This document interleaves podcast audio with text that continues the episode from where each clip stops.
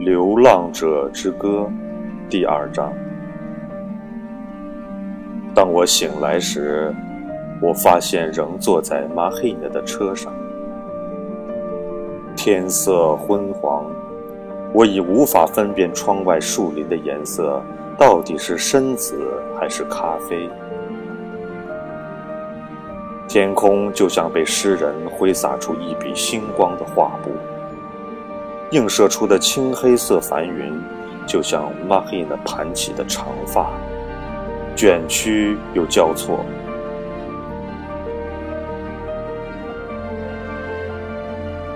绕过一个圣母石像，伴随着狗吠，我彻底从朦胧中清醒过来。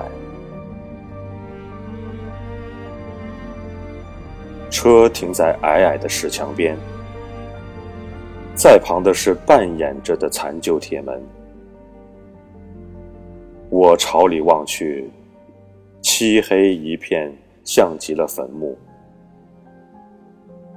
正当我思索着，玛黑娜欢呼起来：“欢迎来到波利的庄园！”这时，五颜六色的霓虹灯闪烁起来。走出三个朋克打扮的人，向我们行贴面礼。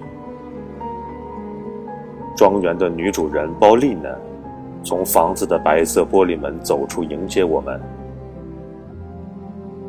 她是个扎着蓝色花头巾的白人女子，深红色的皮肤衬托着一只浅绿色的大眼睛。我仔细盯着她的另一只下垂的灰色右眼看。发觉他竟然有两个瞳孔。他上挑了一下左眉，朝我微微一笑，那个面容像极了墨西哥画家弗里达·卡洛。鲍丽呢走上前，给了我一个大大的拥抱。她身上的气味像极了雨后的月桂枝。我们围着没有上过漆的木质长桌坐下，只吃一个盘菜，那是金色的烤火鸡。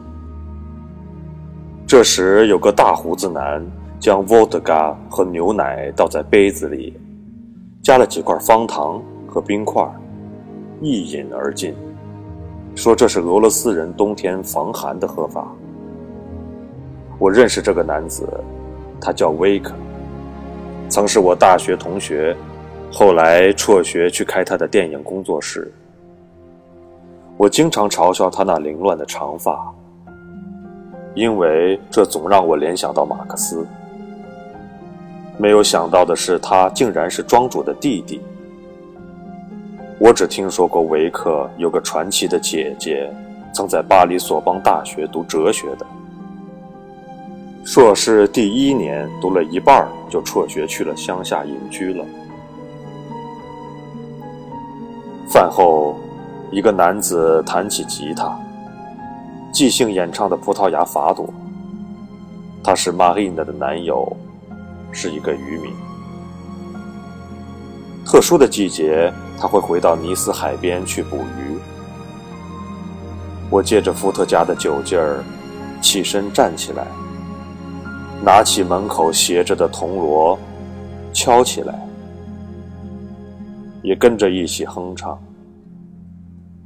这是清醒的我无论如何都无法做到的。维多从口袋里掏出一支凯尔特短笛，吹起来。波利呢跳起弗拉明戈，众人。在即兴的音乐中彻夜歌舞狂欢。我现在终于明白为什么波林的庄园被称为嬉皮士圣殿。我像在黑夜的旅途中找到了北极星。